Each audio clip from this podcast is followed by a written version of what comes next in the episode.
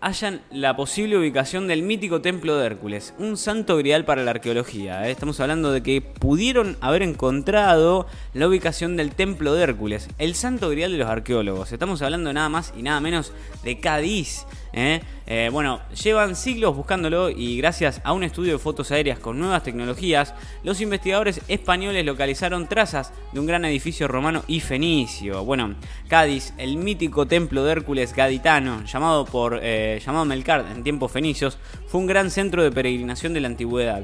Milenios después, su ubicación es un misterio y se ha convertido en una suerte de santo grial para historiadores y arqueólogos que llevan siglos buscándolo. La gran pregunta tiene ahora una nueva respuesta, lanzada como hipótesis por un estudiante del doctorado de la Universidad de Sevilla, Ricardo Belizón. El investigador, respaldado por un equipo de científicos de la Universidad de Sevilla y el Instituto Andaluz de Patrimonio Histórico, encontró trazas de un edificio monumental en el caño de Sancti Petri, una zona costera e intermareal de la bahía de Cádiz, eh, entre Chiclana de la Frontera y de San Fernando, y todo esto lo encontró gracias al análisis de mediciones del territorio con un software libre. En caso de que se confirme el hallazgo, el santuario por el que pasaron personajes como Julio César o el conquistador cartaginés Aníbal, datado como mínimo del siglo VI a.C., del siglo IV a.C. Eh, y del siglo IX, estaría ubicado justo en el área donde diversos descubrimientos arqueológicos apuntan desde hace siglos. ¿eh? Bueno, quién sabe hasta dónde se extendía la tierra dentro del mar y cuántos espacios de estas tierras habrán sido mm, particularmente en lo que ahora llaman marismas, ¿no?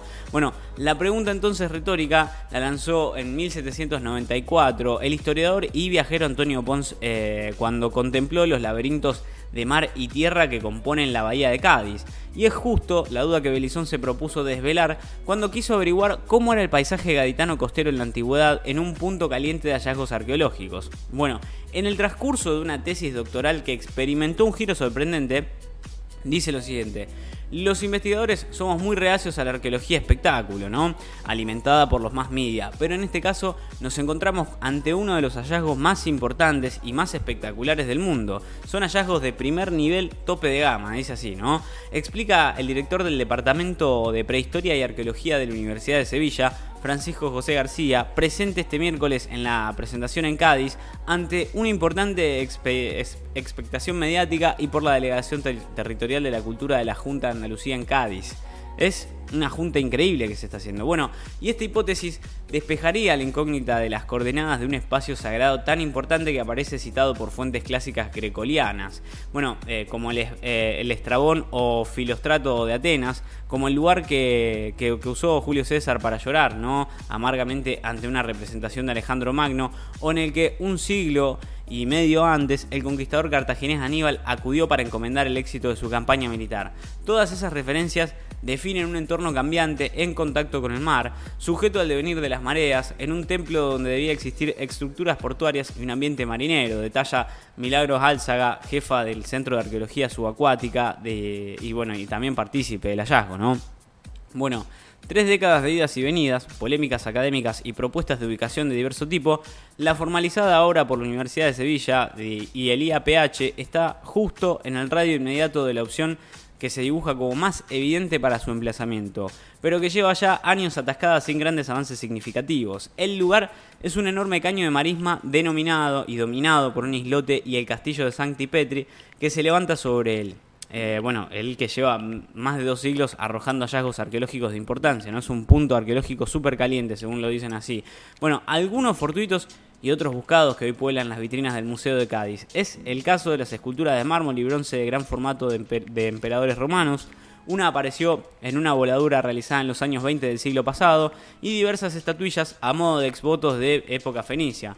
Todo esto fueron, fueron descubrimientos que dibujaban una nube de puntos que acotaba la ubicación del gran monumento entre las faldas del propio islote y una lengua de arena fina y, zonas rocosas intermareales, intermareales, palabra difícil si las hay, conocida como la punta del boquerón. Bueno, la definición exacta de la zona, justo en esta última punta, se debe a la superposición de estos hallazgos, las fuentes históricas y los datos de elevaciones con respecto al nivel del mar que arroja un modelo digital del territorio, facilitado por el Instituto Geográfico Nacional y el Instituto Oceanográfico de la Marina.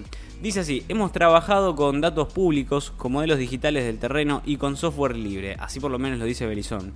El objetivo, tras aplicar capas de filtros a esta nube de puntos y de distintos puntos de altura, era poder trazar el paleopaisaje 3.000 años atrás en una zona que ha estado muy expuesta a las oscilaciones del mar, la erosión de los temporales y a eventos catastróficos como maremotos. Fue entonces cuando, nervioso, el investigador descubrió varias aberraciones en el terreno que revelaban una costa totalmente antropizada, con un gran edificio, que es el templo por supuesto, varios espigones, amarraderos y un puerto interior. La construcción rectangular de 300 metros por 150 metros de plana, la misma extensión que tenía la propia isla sobre la que se alzaba, que se vislumbra bajo el agua parece encajar con las descripciones clásicas que hablan tanto de su referida ubicación como de su definición de un gran conjunto monumental fenicio al que se accedía atravesando dos columnas con un frontiscopio eh, eh, que relataba los 12 trabajos de Hércules en su etapa romana y en cuyo interior había una llama que nunca se apagaba. El lugar sagrado estaba separado de la actual punta del Boquerón por un canal y era accesible por barcos fenicios, púnicos y romanos y se hizo famoso por la gran cantidad de supuestas reliquias del mundo antiguo que albergaba. O sea, había una cantidad de tesoros increíbles. El trabajo digital, que es no menor, se ha contrastado con unas primeras incursiones sobre el terreno de momentos eh, de grandes mareas bajas en los que se pudieron documentar vestigios de importantes sillares e incluso de restos cerámicos. Aunque la investigación lleva ya en curso casi dos años, es necesario mucho más trabajo arqueológico de campo para confirmar o rechazar lo que por ahora sería una hipótesis, una hipótesis aparentemente bien encarrilada. Lo que dicen es que son zonas de difícil trabajo, mala visibilidad que obligan a bucear con reparo de marea, con solo tres horas de margen en mareas cortas, así por lo menos lo dicen desde Álzaga, ¿no? Pero el modelaje de esta costa de Gaitán antigua no solo desveló la sorpresa del posible templo de Mercat, sino que en ese paisaje, en ese paisaje antiguo aparece un puerto interior o, dársena al sur del santuario. Una dársena es un puerto, para que, para que lo tengan así, ¿no? Que fue una zona inundable hasta hace algunos eh, siglos, ¿no? Más o menos dos siglos.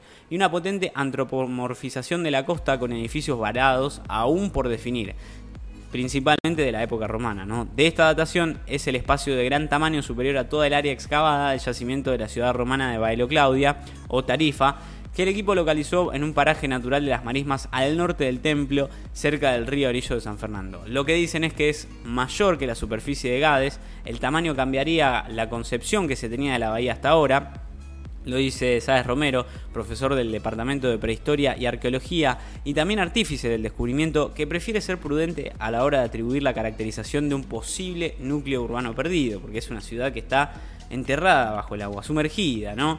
La nueva hipótesis encaja con diversos hallazgos y propuestas realizadas desde la Edad Moderna y durante todo el siglo XX, pero también entra en colisión con otras que dibujaban distintas localizaciones para el templo. La última fue la que planteó el estudio en la ubicación del santuario de Melcart en Gadir, la aportación de los datos PNOA-LIDAR de Antonio Monterroso Checa, profesor del área de arqueología de la Universidad de Córdoba.